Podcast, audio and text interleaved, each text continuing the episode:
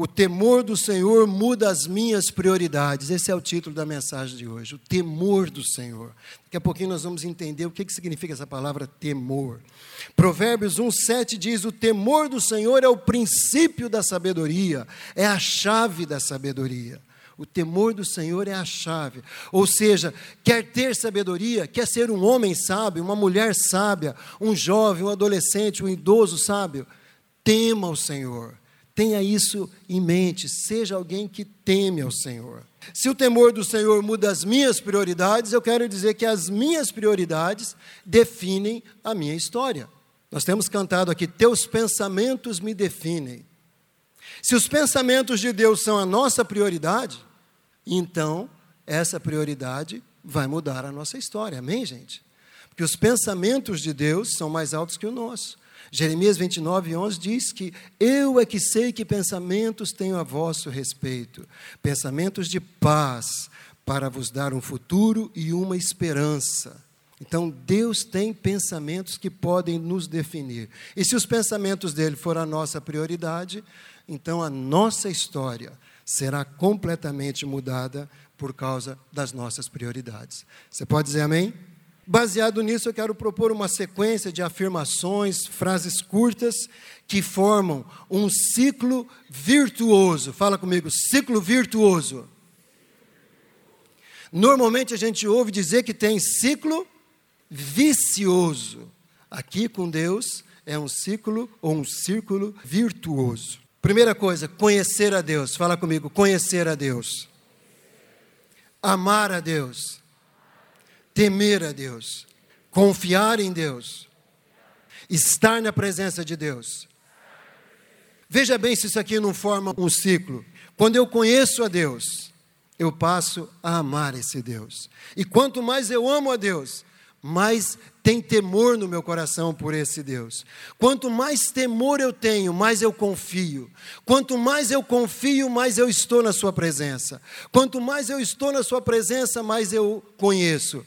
Quanto mais eu conheço, mais eu amo. Quanto mais eu amo, mais eu temo. Quanto mais eu temo, mais eu confio. Quanto mais eu confio, eu quero a Sua presença. Quanto mais eu estou na Sua presença, mais eu conheço. Amém? É lindo isso, é tremendo isso. Nós precisamos entender essa dinâmica, procurar viver essa dinâmica, deixar que Deus gere em nosso coração esses aspectos, essas afirmações, esse ciclo, né, que não termina nunca. Só nós é que interrompemos, Deus nunca interrompe. Você viu aqui, independente das nossas circunstâncias, as fontes de Deus continuam a jorrar. As fontes de Deus continuam a jorrar. Nós temos um riozinho aqui na nossa cidade, né, que é transformado num lago, mas quero te perguntar: depende da nossa vontade, depende da sua vontade, o lago Igapó parar de fluir ali? Depende da sua vontade? Não, claro que não. Claro que não. Independente da sua vontade, ele vai continuar fluindo. E nesses dias de chuva, ele está até mais volumoso ainda, está até mais bonito, está parecendo um chocolatão lá. Você passa lá, dá até vontade de beber, de tão bonito que ele está. Mas independente da nossa vontade, fontes de águas continuam a jorrar.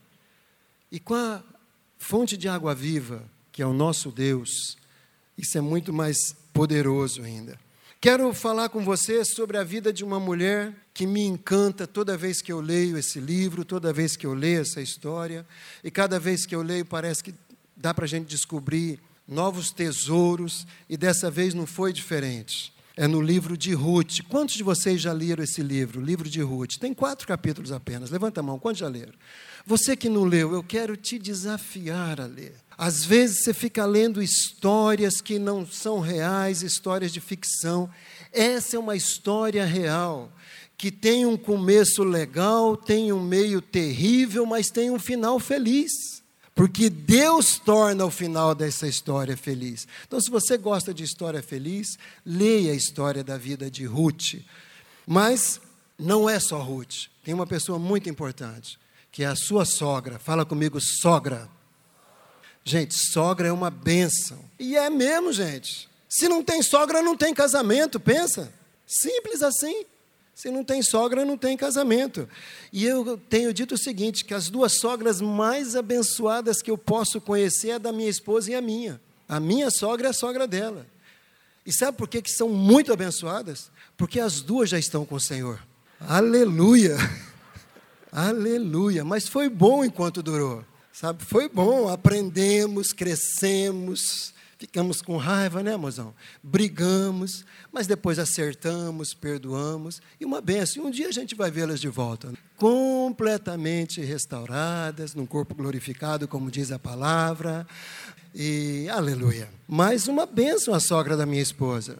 Uma benção, né? Mas Ruth teve um relacionamento tremendo com a sua sogra, e a sua sogra influenciou de tal forma que mudou a vida dessa moça. E na vida de Ruth eu posso ver essas afirmações, esse ciclo virtuoso aqui.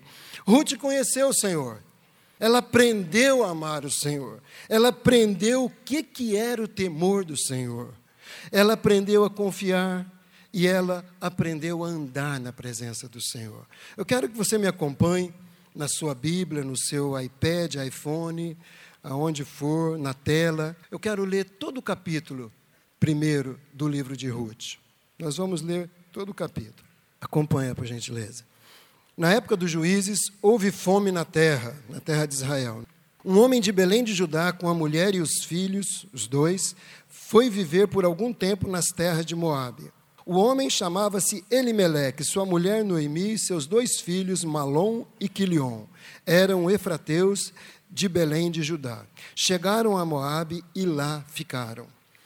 Morreu Elimeleque, marido de Noemi, e ela ficou sozinha com seus dois filhos.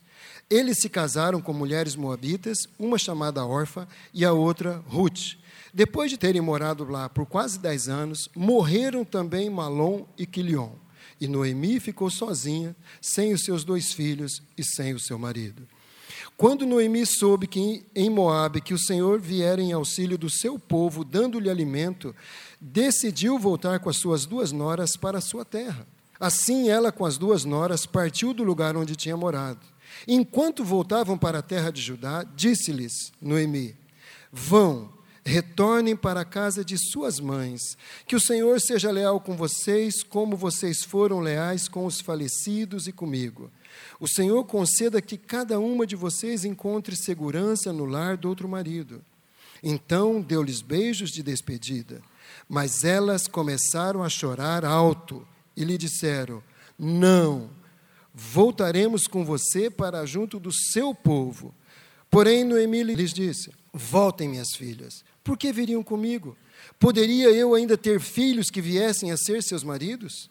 Voltem, minhas filhas, vão. Estou velha demais para ter outro marido. E mesmo que eu pensasse que ainda há esperança para mim, ainda que eu me casasse esta noite depois desse à luz filhos, iriam vocês esperar até que eles crescessem? Ficariam sem se casar à espera deles? De jeito nenhum, minhas filhas. Para mim é mais amargo do que para vocês, pois a mão do Senhor voltou-se contra mim. Elas então começaram a chorar alto de novo. Depois Orfa deu um beijo de despedida em sua sogra, mas Ruth ficou com ela. Então Noemi a aconselhou: Veja, sua concunhada está voltando para o seu povo e para o seu Deus. Volte com ela. Ruth, porém, respondeu: Não insista comigo para que te deixe e que não mais te acompanhe.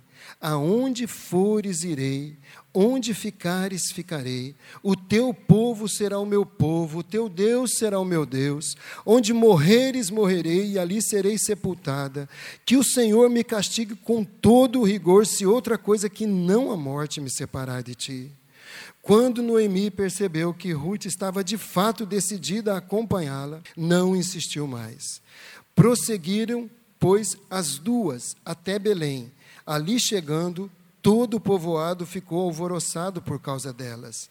Será que é Noemi? perguntavam as mulheres. Mas ela mesma respondeu: Não me chamem Noemi, melhor que me chamem Mara, pois o Todo-Poderoso tornou minha vida muito amarga. De mãos cheias eu parti, mas de mãos vazias o Senhor me trouxe de volta. Por que me chamam Noemi? O Senhor colocou-se contra mim. O Todo-Poderoso me trouxe desgraça. Foi assim que Noemi voltou das terras de Moabe com a sua nora Ruth, a moabita. Elas chegaram a Belém no início da colheita da cevada. Até aqui. Pensa numa circunstância difícil. Pensa numa situação complicada. Uma mulher que perde seu marido, seus dois filhos, num espaço bem curto. Uma mulher que tinha posses antes de partir da terra, tinha terras, mas por causa de um momento difícil, por causa de uma circunstância contrária, ela, seu marido, saíram e foram para outro lugar. Não diz, mas não buscaram a direção de Deus. Não foram para a presença de Deus. Fizeram uma escolha. O marido fez a escolha e toda a família foi. E todas as consequências difíceis vieram sobre esta casa. Escolhas, decisões, nós não podemos fazer de qualquer jeito, amém, amados? Nós temos um Deus para buscar a direção. Nós temos líderes, nós temos pastores, nós temos pessoas que nos acompanham. Nós não precisamos tomar decisões e depois que vierem as consequências, daí a gente buscar ajuda. Nós podemos e devemos nos antecipar, buscar ajuda primeiro. Será que é isso que eu devo fazer? Ora comigo. Vamos conversar. Me ajuda a tomar uma decisão. E com certeza a decisão vai ser a melhor possível, porque a Bíblia diz que na multidão de conselheiros existe sábia direção. Quando eu tomo uma decisão sozinha, o risco de eu errar é muito grande, mas quando eu busco conselho, o risco de acertar é muito grande. Amém? Esse homem fez isso, foi lá para essa terra sem buscar a direção. A Bíblia não fala de detalhes, quanto tempo depois que chegaram na terra que esse homem morreu. Também não diz quanto tempo ficaram esses meninos, que idade eram esses dois filhos. Mas diz que casaram-se e ficaram lá por um período de quase 10 anos. De repente já eram jovens. Chegaram lá já perto da idade de casar, casaram e ficaram pouco tempo casados. Mas ficaram tão pouco tempo casados que nem tiveram filhos, nenhum dos dois. Interessante isso. Nenhum dos dois tiveram filhos. E morreram também. E essa mulher chamada Noemi fica sozinha, desamparada, sem aquilo que naturalmente oferecia segurança nesses tempos. Nos tempos do Antigo Testamento, algumas coisas eram bem vergonhosas, algumas coisas eram bem vergonhosas para as mulheres. Não ter filho era uma vergonha, era uma maldição, era muito triste. Ou uma mulher sozinha. Então Noemi está sofrendo porque ela tinha acabado de ficar sozinha sem ninguém, sem aqueles que poderiam cuidar dela na velhice, seu marido e seus dois filhos, completamente desamparada. Por isso ela permite, ela desabafa, ela fala desses tipos de sentimentos. Mas Noemi é uma mulher de fé, Noemi é uma mulher que impactou a vida dessas duas moças, Orfa e Ruth. Ela impactou de tal forma que nós vamos entender daqui a pouquinho por que que Ruth quis tanto estar perto. Mas elas estão voltando agora, e no meio do caminho, novamente, ela insiste: voltem para suas casas. Voltem para suas casas. Ela era tão consciente, nos versículos 8 e 9, ela faz algumas orações, eu digo até que é uma oração profética, e Deus atendeu essa oração dessa moça. Ela diz assim, no versículo 8: Vão, voltem para a casa de suas mães. Interessante, porque no Antigo Testamento sempre se fazia alusão ao pai. Era o pai que dava a identidade, era o pai que determinava o nome da família. Não se falava nome de mãe, mas aqui ela fala: voltem para suas mães.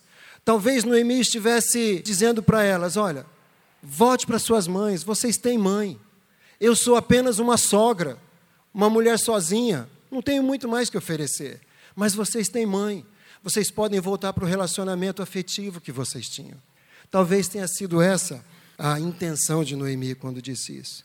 E ela continua: Que o Senhor seja leal com vocês, como vocês foram leais com os falecidos. Que o Senhor conceda que cada uma de vocês encontre segurança no lar do outro marido. Na vida de Ruth, essas duas orações se cumpriram fielmente. Deus nunca desamparou Ruth. Deus sempre esteve com Ruth. Você lendo esse livro tão curtinho, de quatro capítulos apenas, você vai ver como Deus sempre esteve aprovando, abençoando, cuidando, preparando todas as coisas para a vida de Ruth. Então, essa lealdade que Noemi orou, abençoando Ruth e Orfa, na vida de Ruth se cumpriu. E ela diz: Que o Senhor conceda que vocês sejam felizes com outro marido. Na vida de Ruth, isso aconteceu. Ela se casou, ela teve um homem de Deus para cuidar dela. Nós vamos falar disso daqui a pouco. Então, é muito importante. Eu vejo o valor dessa mulher chamada Noemi, uma mulher que andava na presença de Deus, uma mulher que, mesmo com todas as circunstâncias contrárias, como nós vimos, ela se permitia fluir nessas fontes de Deus. Eu não consigo pensar outra coisa, porque quem vai querer ficar perto de uma mulher ou de uma pessoa rabugenta, crítica, negativa, pessimista? Ninguém gosta de ficar perto de gente assim, é verdade ou não é, gente? Agora, as duas, duas noras, preferiram estar junto com a sua sogra do que junto com a família. O que chamou atenção? Por que tudo isso? Eu só posso ter uma resposta. Noemi era uma mulher de oração. Noemi era uma mulher que pagava um preço por acreditar naquilo que ela aprendeu. Noemi, nesse tempo, não tinha Bíblia completa, amado, que nós temos hoje, óbvio. Nesse tempo, nem muitas coisas escritas não tinha para o povo, tinha para os sacerdotes. Então, o que Noemi sabia e praticava, ela tinha ouvido dos seus pais, ela tinha ouvido com certeza do seu marido, ela tinha ouvido, e ela era fiel àquilo que ela ouviu. Ela cria nas promessas, ela cria no Deus de Israel, ela cria no Deus de Abraão, Isaac, Jacó, no Deus de José, no Deus que abriu o Mar Vermelho, no Deus que abriu o Rio Jordão, no Deus que destruiu as muralhas de Jericó. Ela cria nesse Deus, ela sabia sabia que existia um Deus que era real. E ela vivia isso com intensidade. Eu só posso crer nisso, porque isso impactou a vida de Ruth. Isso mudou a história de Ruth. De tal forma que nós vamos ver daqui a pouquinho que Ruth abandona tudo para estar com Noemi. Eu não consigo ver outra coisa. Eu consigo ver uma mulher na presença de Deus. Uma mulher que paga o preço, que pagou o preço para estar na presença de Deus. Ruth vivenciou tudo isso. Ruth absorveu tudo isso. E a outra também absorveu. Só que a outra, talvez, é, se sentiu mais ligada a seus pais, mais ligada ao Deus da terra, mas não deixou de ser impactada, não deixou de levar algo para sua casa. Agora, Ruth, Ruth não quis nem saber. Ela falou: Eu quero esse Deus. Não me importa o que vão pensar de mim. Lembra, antigamente um canto. Não importa o que vão pensar de mim, eu quero é Deus. Eu acho que foi isso que Ruth fez, porque ela largou tudo. Eu imagino que à medida que ela ia ouvindo Noemi falar do Deus de Israel, quanto mais Noemi falava, mais ela ia deixando aquilo entrar em seu coração e transformar a sua vida. E eu creio que Ruth pensava assim: é isso que eu quero. Eu quero uma causa eu quero uma causa para eu lutar, eu quero uma causa para defender, eu quero uma causa que seja a razão da minha vida. Eu quero ter essa causa. E é exatamente isso que ela não tinha na terra dela. Poderia ter lá uma vida, uma vida meio que no piloto automático, né? indo lá no templo dos seus deuses, fazer aquelas ofertas, aquelas oferendas, voltar para a casa dos seus pais, trabalhar, mas de repente tinha aquele vazio dentro do seu coração, aquela falta de motivação. Com certeza ela, sabe, tinha uma inquietação, que quando ela ouviu sua sogra falar tanta coisa, aquilo foi de encontro com a sede que tinha no coração dela. Amado, com certeza você conhece, ou melhor, se você é uma pessoa normal, se você se converteu depois de adulto, você vai se lembrar que a sua vida antes de se converter, antes de conhecer Jesus, era uma vida assim. Era uma vida que não tinha razão para existir. É ou não é verdade? Era uma vida que você trabalhava, trabalhava, trabalhava, fazia algumas atividades sociais e não tinha outras perspectivas. Faltava para você uma causa para você lutar. Quando você se converte, então essa causa é colocada no seu coração. Sabe qual a causa? A cruz do nosso Senhor Jesus Cristo. Essa causa é colocada dentro de nós quando nós nos convertemos. E aí nós passamos a, a, lutar por essa causa, nós passamos a viver essa causa, nós passamos a defender essa causa. Amém, amados?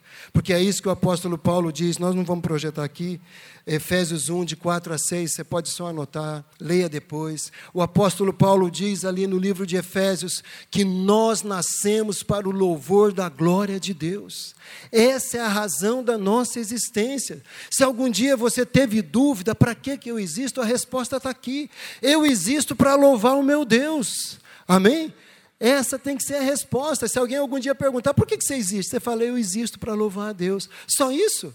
É, eu existo para louvar a Deus, eu existo para estar na presença de Deus. Meus olhos foram feitos para contemplar o meu Deus, meu ouvido foi feito para ouvir músicas que louvem e adorem a Deus. Minhas mãos foram feitas para serem levantadas para adorar esse Deus. Os meus pés foram feitos para que eu pudesse caminhar e levar o evangelho da paz. Eu existo para o louvor da glória do meu Deus. Você pode dizer amém? É para isso que você existe? Se é assim, dá um aplauso ao Senhor, dizendo: Senhor, é isso que eu quero. Eu preciso viver com essa perspectiva. Sabe, amado, nós precisamos. Se, como filhos de Deus, crentes, nós não temos essa perspectiva, a nossa vida é muito pouca. A nossa vida é muito pequena. A nossa existência é muito frustrada. Porque não tendo Jesus é uma coisa, mas quando nós temos Jesus, essa causa, a causa de Cristo, ela precisa estar em nós. Ela precisa ser colocada dentro de nós. Amém? Então nós existimos. Quando nós sabemos a causa pela qual existimos, sabe, nós temos um prazer diferenciado. Acordar de manhã e saber que você tem uma causa, a causa mais gloriosa da face da terra. Sabe, gente, quando Jesus foi enviado ao mundo, os céus foram movidos, sabe, houve tamanho agito no céu, para que o Filho de Deus deixasse a glória dele para se tornar um ser humano como eu e você. E mais, ele não se tornou um ser humano que fosse sentar num trono e governar, ele se tornou um ser humano e se tornou servo, lavou os pés de discípulos e mais ainda, morreu numa cruz. Cruz era um instrumento de tortura na época do Império Romano, destinado a ladrões, destinado a bandidos. O nosso Senhor não era nada disso. E ele se submeteu a isso por tua causa, por minha causa. Então, quando nós entendemos isso, nós temos esta causa para lutar. Nós existimos por causa desta causa. A gente não vem à igreja só por uma atividade social. A gente vem aqui porque aqui tem vida, aqui tem alimento, aqui tem pão, aqui tem direção para a nossa vida. Aqui tem uma história que pode definir a nossa história e definir a nossa eternidade. Amém, amados? Nós precisamos viver com essa perspectiva. Só repetindo, acordar de manhã e sabemos que temos uma causa para lutar e que vale a pena viver o dia, é tremendo. Porém, acordar já é uma luta para quem não tem uma causa pela qual vale a pena viver. Uma pessoa que não tem uma causa para lutar, que não tem uma razão para existir, o simples fato de acordar já é uma luta. Acorda com uma frustração terrível. Por isso nós precisamos encontrar essa causa, e eu sei que você já encontrou. Essa causa é o nosso Senhor Jesus Cristo, amém? Nós precisamos viver com essa perspectiva. Então, dentro daquele ciclo, nós temos o conhecer. Como nós conhecemos alguém? Sendo apresentados. Você já foi apresentado a Jesus. Tendo relacionamento sincero e aberto. O Senhor quer ouvir suas orações. Aquelas orações mais que você às vezes tem até vergonha de pensar. Ore, fale com Ele. Seja verdadeiro, verdadeira. Tendo encontros. Na época de namoro, na época de noivado, o casal se encontra, nossa, faz tudo para poder se encontrar, é ou não é verdade? Eu andava a pé, eu ia embora naquela época que a gente namorava, os ônibus paravam de circular meia-noite em ponto. E a Pedrina morava aqui na Rua Bahia e eu morava lá perto da onde era o pool de combustíveis antigo, lá perto do Interlagos para lá. E a gente começava a dar tchau às 10 horas e terminava depois da meia-noite. Resultado, lá ia eu andar a pé. Meia-noite andar a pé esse trechinho todo aqui. Mas ia embora feliz, feliz.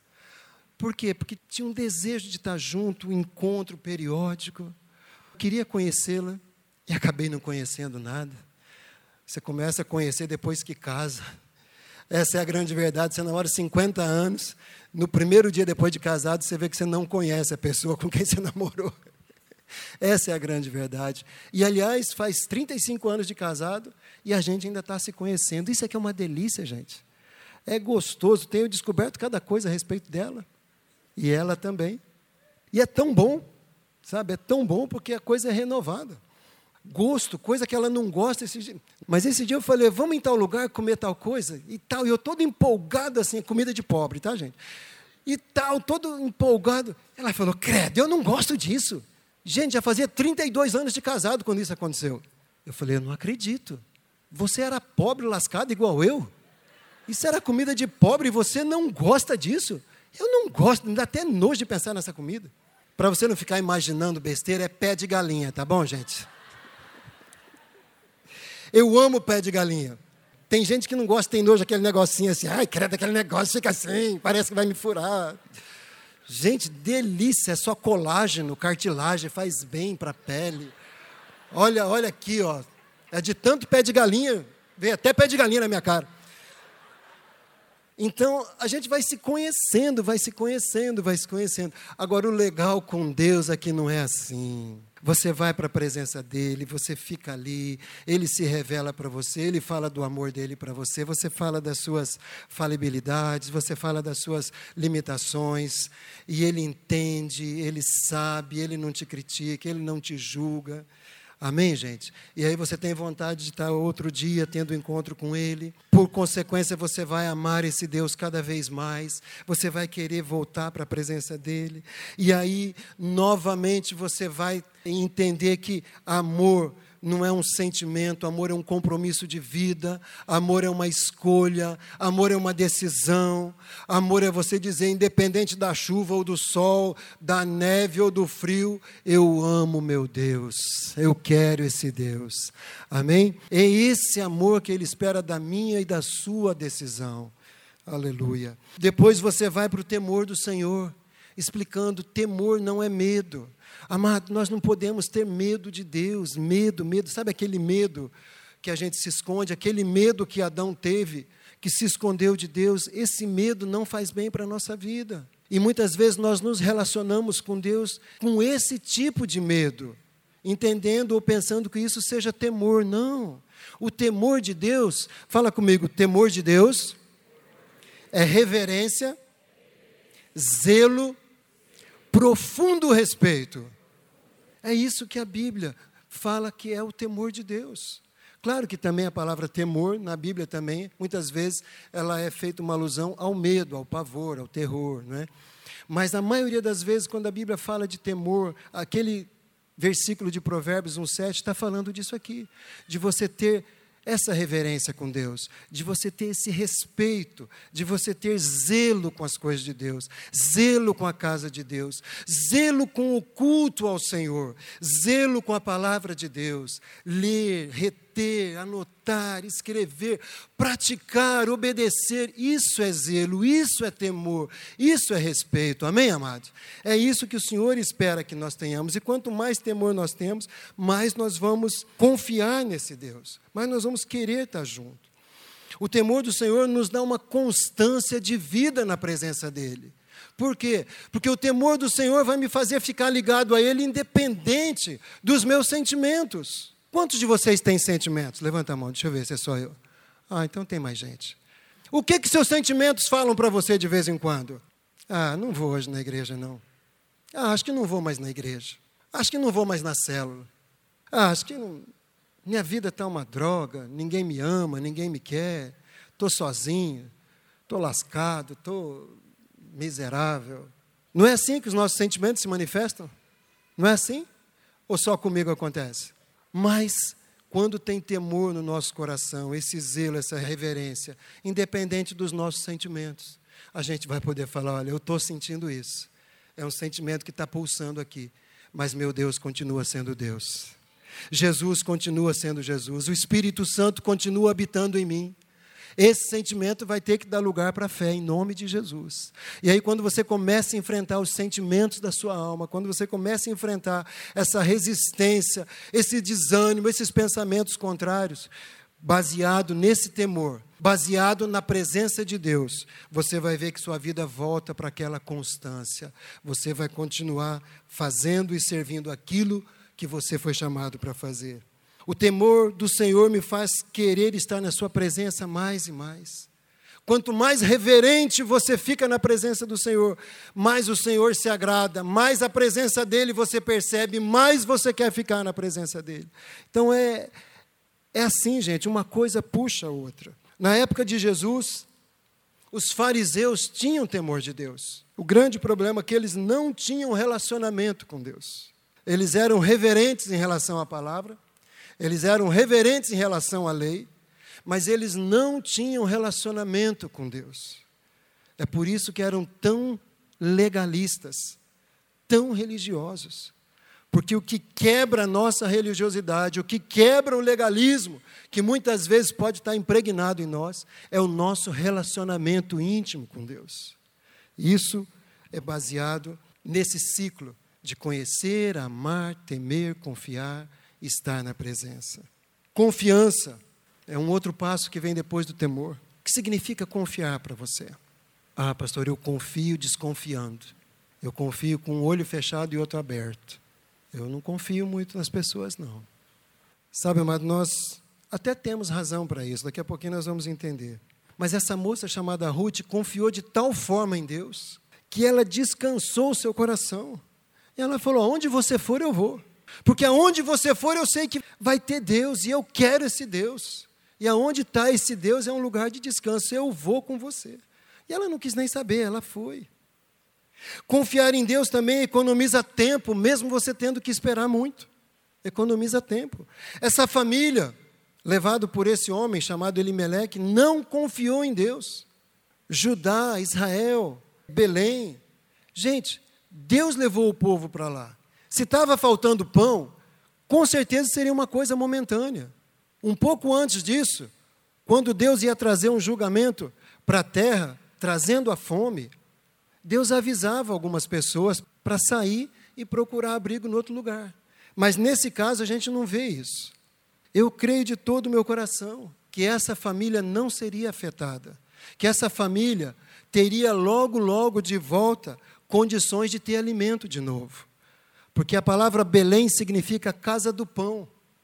Eles estavam na casa do pão. Não podia faltar pão por muito tempo, como não faltou. Mas eles não confiaram em Deus, não esperaram, não descansaram na presença de Deus.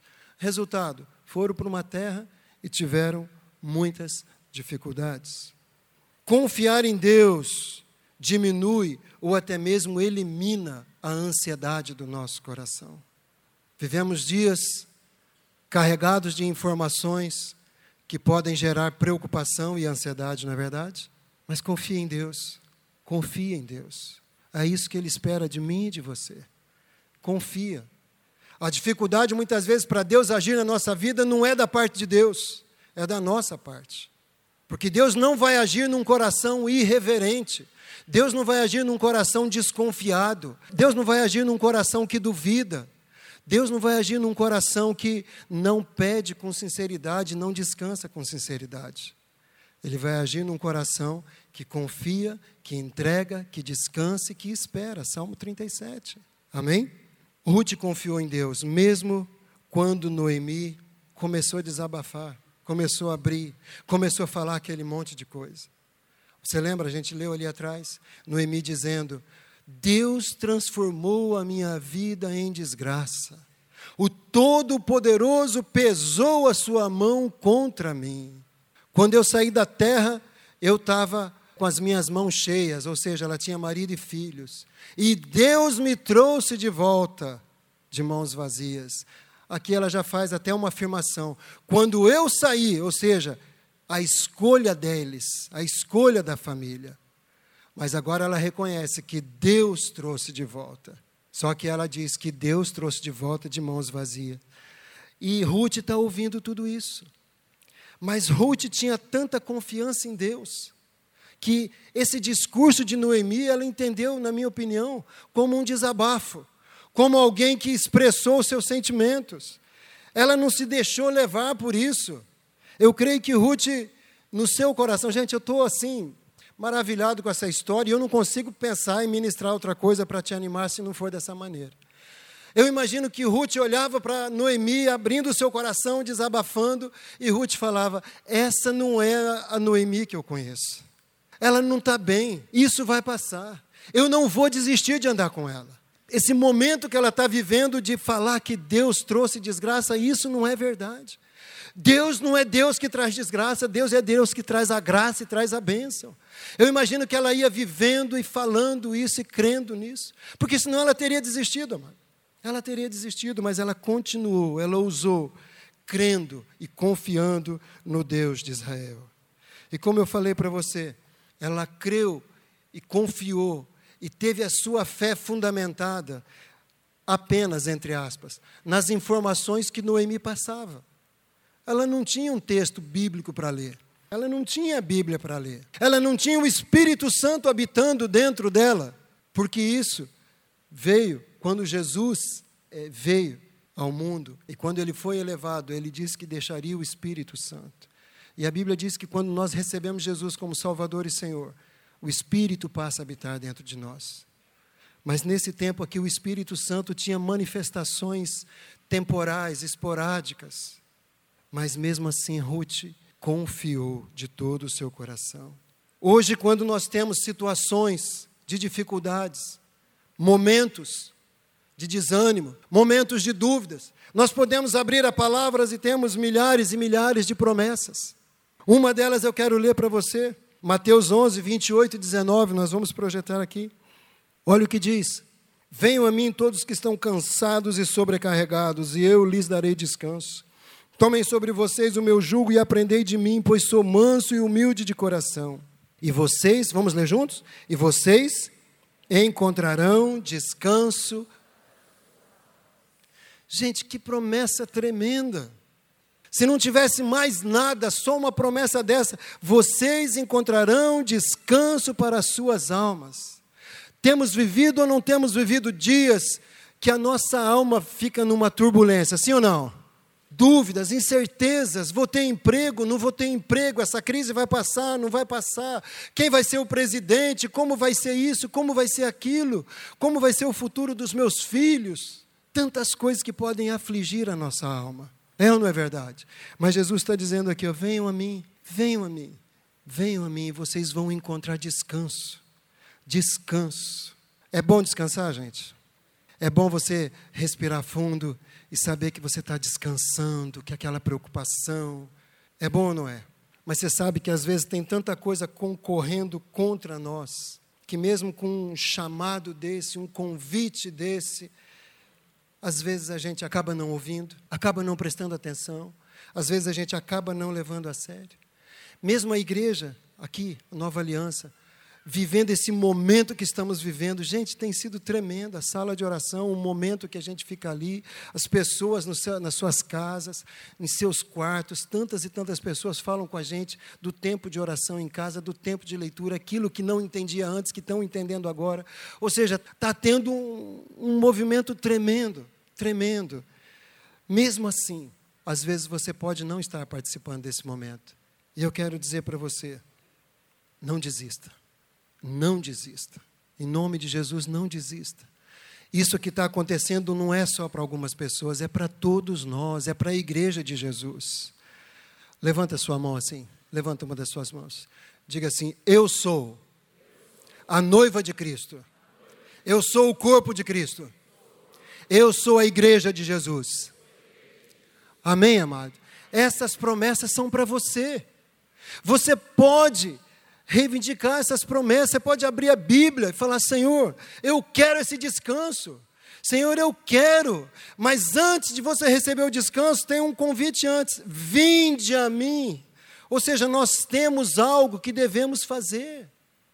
Nós temos que ir até Jesus. Não é automático, a coisa não se cumpre de forma automática, nós temos a nossa parte. Isso que é glorioso na vida de Ruth. Ela confiou em Deus, mas ela não ficou deitada. não ficou sentada, não ficou esperando. Ela fez alguma coisa, ela saiu do lugar da onde ela estava acostumada a viver. E ela caminhou, ela foi para uma terra diferente, distante, foi morar com um povo que não era dela, mas ela adotou aquele povo como sendo dela. Foi trabalhar de uma forma que de repente ela não estava acostumada a trabalhar. Se humilhou, andou no meio dos ceifeiros, daqueles do pessoal que estava colhendo a cevada, ficou junto com pessoas desconhecidas, se expôs, correu riscos poderiam ter violentado essa moça, mas Deus em todo o tempo estava cuidando dela, porque ela confiou nas promessas que ela aprendeu da sua sogra, ela descansou nessas promessas. E eu tenho uma, não vou dizer uma teoria, mas uma aplicação pessoal. A gente estava comentando na célula essa semana. Por que, que às vezes acontece de alguma outra promessa a gente não reivindicar com tanta gana, com tanta fé. Por que, que isso acomete algumas pessoas, às vezes até nós? Não é verdade? O apóstolo João diz que o mundo jaz no maligno. O mundo está sepultado, o mundo está mergulhado no maligno. Então nós vivemos num mundo impregnado de grandes e pequenas mentiras. Vivemos num mundo contaminado. Talvez até por isso o apóstolo Paulo, escrevendo aos Romanos, Romanos 12, 2, onde ele dizia que era para o povo, que era para a igreja não tomar a forma do mundo, era para não se acostumar com a maneira do mundo viver, porque o mundo estava caído, o mundo já estava no maligno desde sempre, desde Adão. E o mundo tem seus valores, que não são os valores da igreja, não são os valores no reino de Deus. E o apóstolo estava aqui dando uma palavra para que a igreja não se amoldasse ao mundo. E hoje essa palavra precisa estar latente no nosso coração. Nós não podemos tomar a forma do mundo, porque no mundo a gente vê direto. Se é possível a gente dizer grandes e pequenas mentiras, não é? Tudo é mentira. Enganos, distorções da verdade. Nós vivemos assim, amados. Aonde a gente vai? E se você não vai em lugar nenhum, você liga a televisão, todos esses valores do mundo acabam vindo até você. Você quer um exemplo? Propagandas, comerciais na televisão. Quem aqui costuma assistir televisão? Levanta a mão. Tem gente que não assiste. Glória a Deus. Tem gente que não assiste televisão. Amém. Que bênção. Mas você que assiste televisão, você costuma assistir propaganda, sim ou não? E as propagandas são todas verdades. Tudo que oferece ali é aquilo. É aquilo. Aquela carne é a melhor aquele produto enlatado, o embutido, é o melhor. Eu li uma reportagem esses dias que uma atriz dos tempos anteriores aí, que é vegetariana, estava fazendo propaganda de salsicha e dizendo: é uma delícia. Oxente, a mulher é vegetariana, nem come salsicha, nem come carne. E ela estava dizendo para os outros comer. Tantas outras propagandas, tantos outros comerciais. Surgiu um creme aí, que foi descoberto por acaso, pelo menos é isso que está dizendo ali, que o bicho faz até chover. Você passa na cara, tira a ruga. Você passa na cicatriz, a cicatriz some. Você passa nas estrias, né, aquelas marquinhas que parecem o rio Amazonas, assim, né? Você passa, com três, quatro semanas, some. Gente, que milagre aquilo! Não vou falar o nome do produto, que você já sabe qual é, e eu não vou dar essa moleza para esses caras. Falei na célula, vou passar esse troço na cabeça. Se é tão bom assim, com certeza vai nascer cabelo, e um cabelo bom. Aí você pode perguntar, pastor, o que é cabelo bom? Para mim, qualquer um. Liso, loiro, encaracolado, qualquer um é bom. Né? Às vezes a gente escuta falar cabelos rebeldes, cabelos rebeldes. E eu fiquei perguntando: o que é cabelo rebelde? Ah, cabelo rebelde é aquele que você penteia, ele espeta, que você penteia, ele espeta. Falei: isso é rebelde?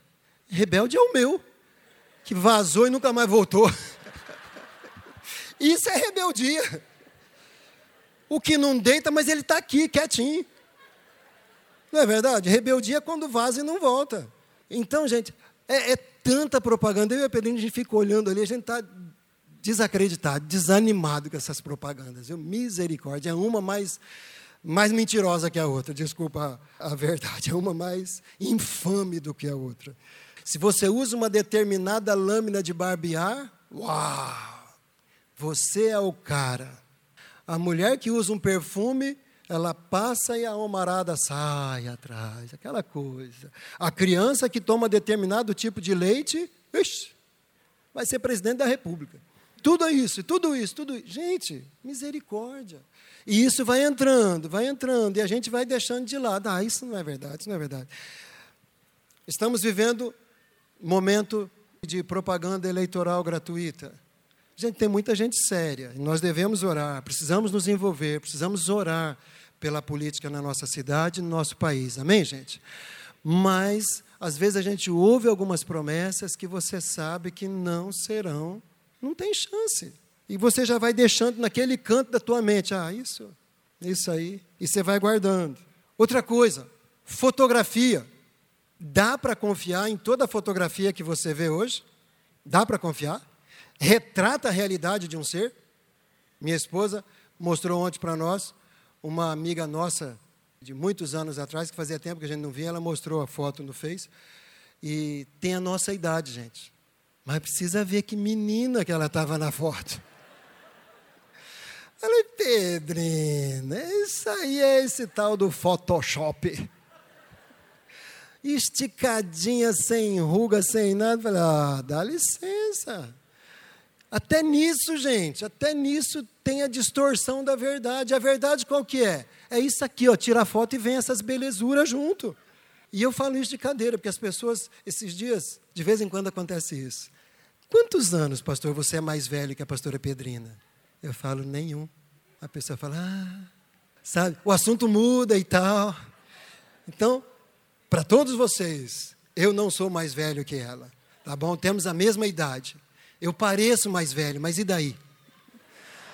Não tem problema. Esses dias atrás, não cabe aqui, mas só para. Às vezes a gente ouve cada coisa assim que precisa estar. Tá, uma senhora que morava vizinha aqui do lado, a gente já se conhece há bastante tempo e ela tem a, a faculdade da fala bem aguçada.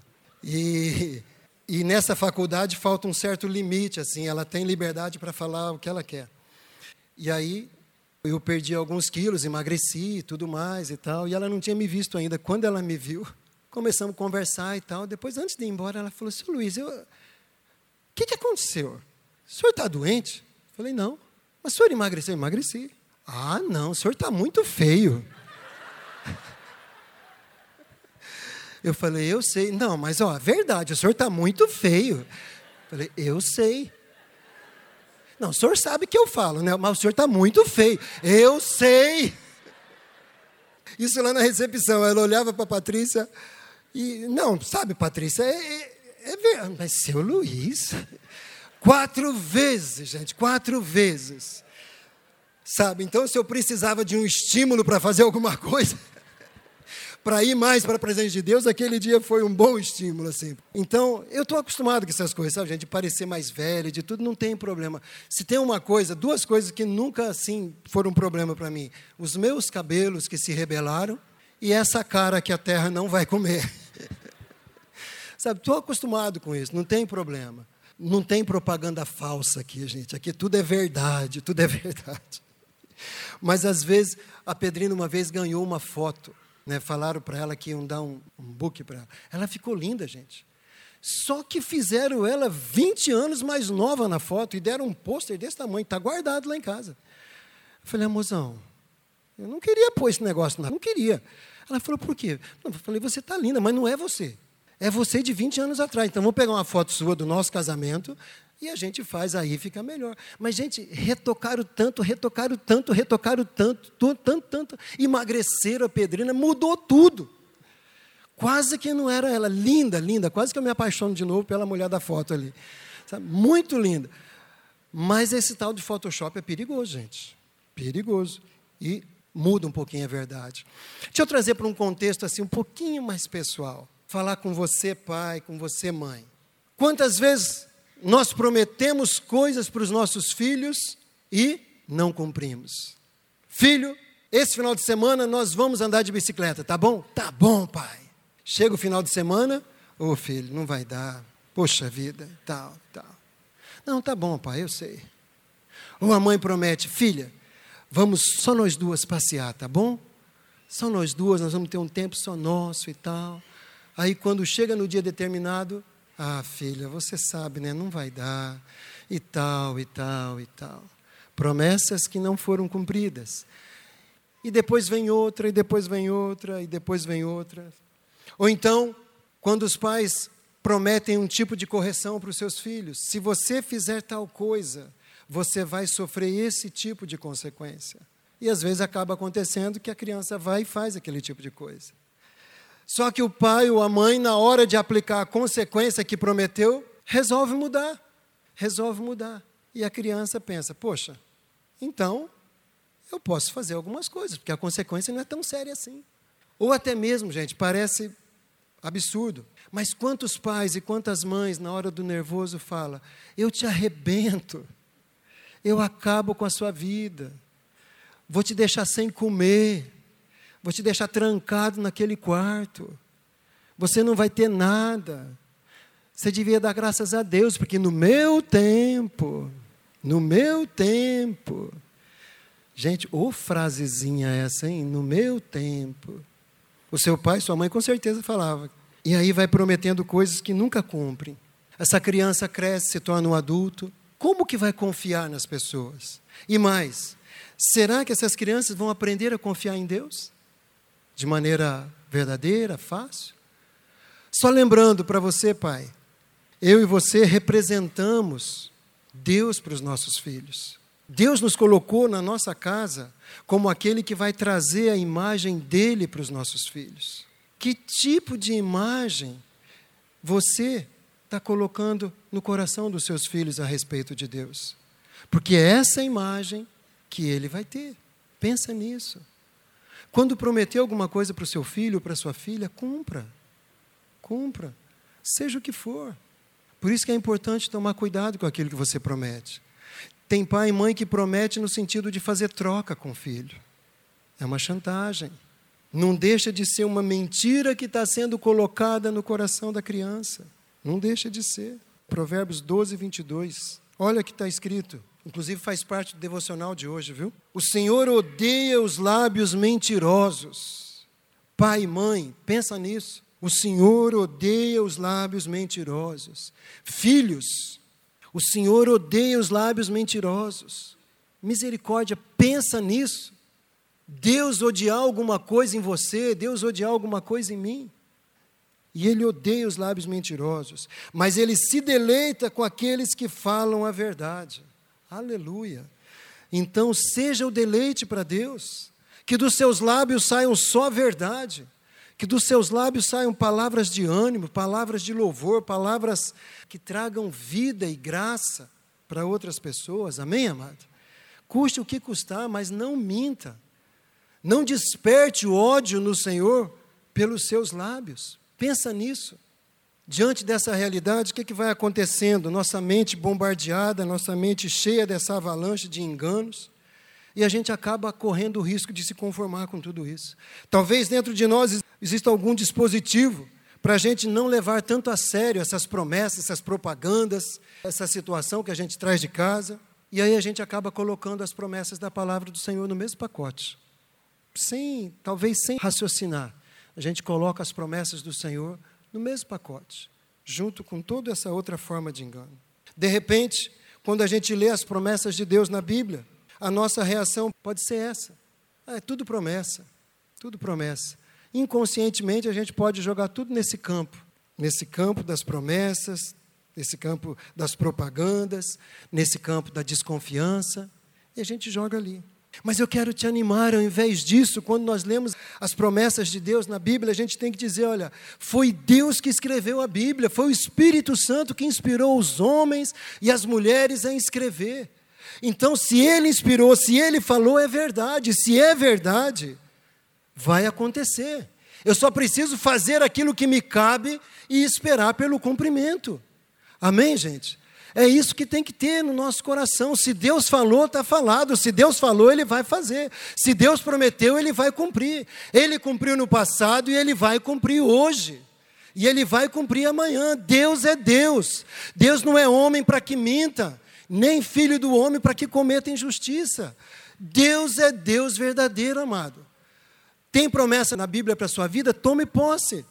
Os nomes de Deus já são promessas. Jeová Rafá, Jeová Nissi, Jeová de Sidequenu, são promessas.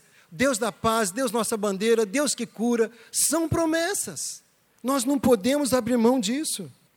Vamos ver aqui na vida dessas duas mulheres a prova da fidelidade de Deus, a prova do resultado de se confiar nesse Deus.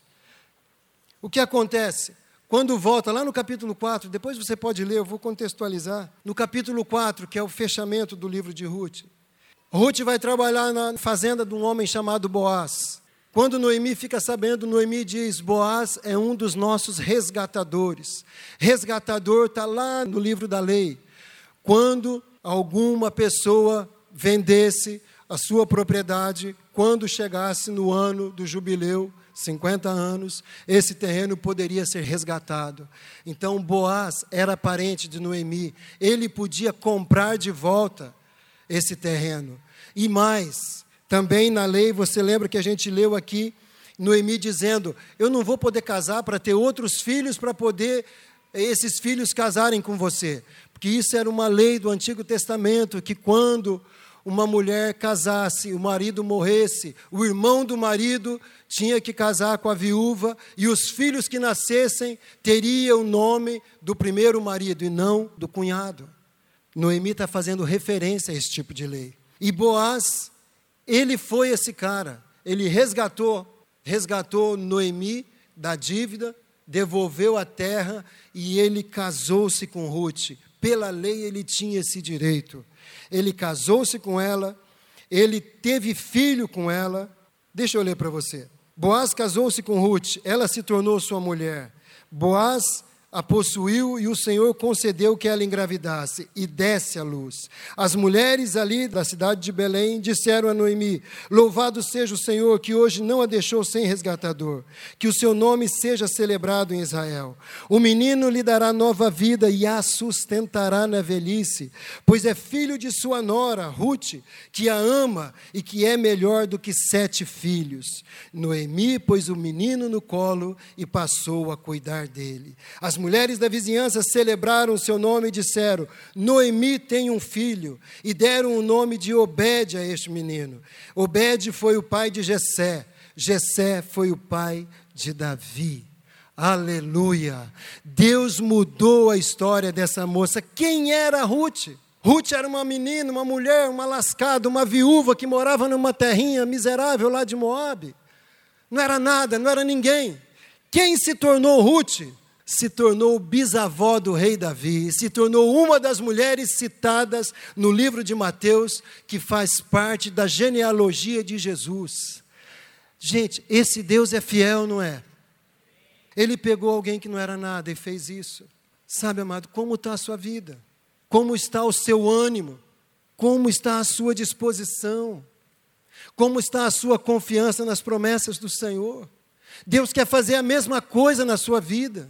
Deus quer estabelecer prioridades novas na sua vida. Deus quer que você creia que os pensamentos dele vão definir a sua vida. Deus quer que você creia nisso. Por isso que Jesus convida: vinde vós que estáis cansados e sobrecarregados. Tem sobrecarga aí, tem preocupação aí, tem situações concorrendo com a palavra de Deus no seu coração, tem desconfiança. Tem trauma de criança que você não confia em ninguém? Tudo isso o Senhor quer mudar na sua vida, amado. Tudo isso nessa noite Ele se coloca aqui para mudar a sua vida. Vinde a mim, vós que estás cansados. Noemi ia morrer à míngua, sozinha, abandonada, mas aceitou o desafio de Deus de voltar para sua terra. Ruth podia passar pela vida sem ninguém saber. Hoje todo mundo cristão quantos bilhões e bilhões de pessoas já leram, já viram, já tiveram a sua vida inspirada na vida dessa mulher chamada Ruth, porque ela ousou confiar, ela ousou deixar Deus trabalhar a vida dela, ela abriu mão de tudo. A minha pergunta para você: do que, que você está disposto a abrir mão? O que, que tem sido um empecilho para você confiar nesse Deus mais e mais? O que tem atrapalhado você de confiar, de temer, de querer estar na presença dEle. Tem tantas coisas que concorrem, amado. Olha o que o salmista escreve. Vamos ler juntos? A quem tenho eu nos céus, senão a ti? E na terra, nada mais desejo além de estar junto a Ti. A quem tem eu nos céus?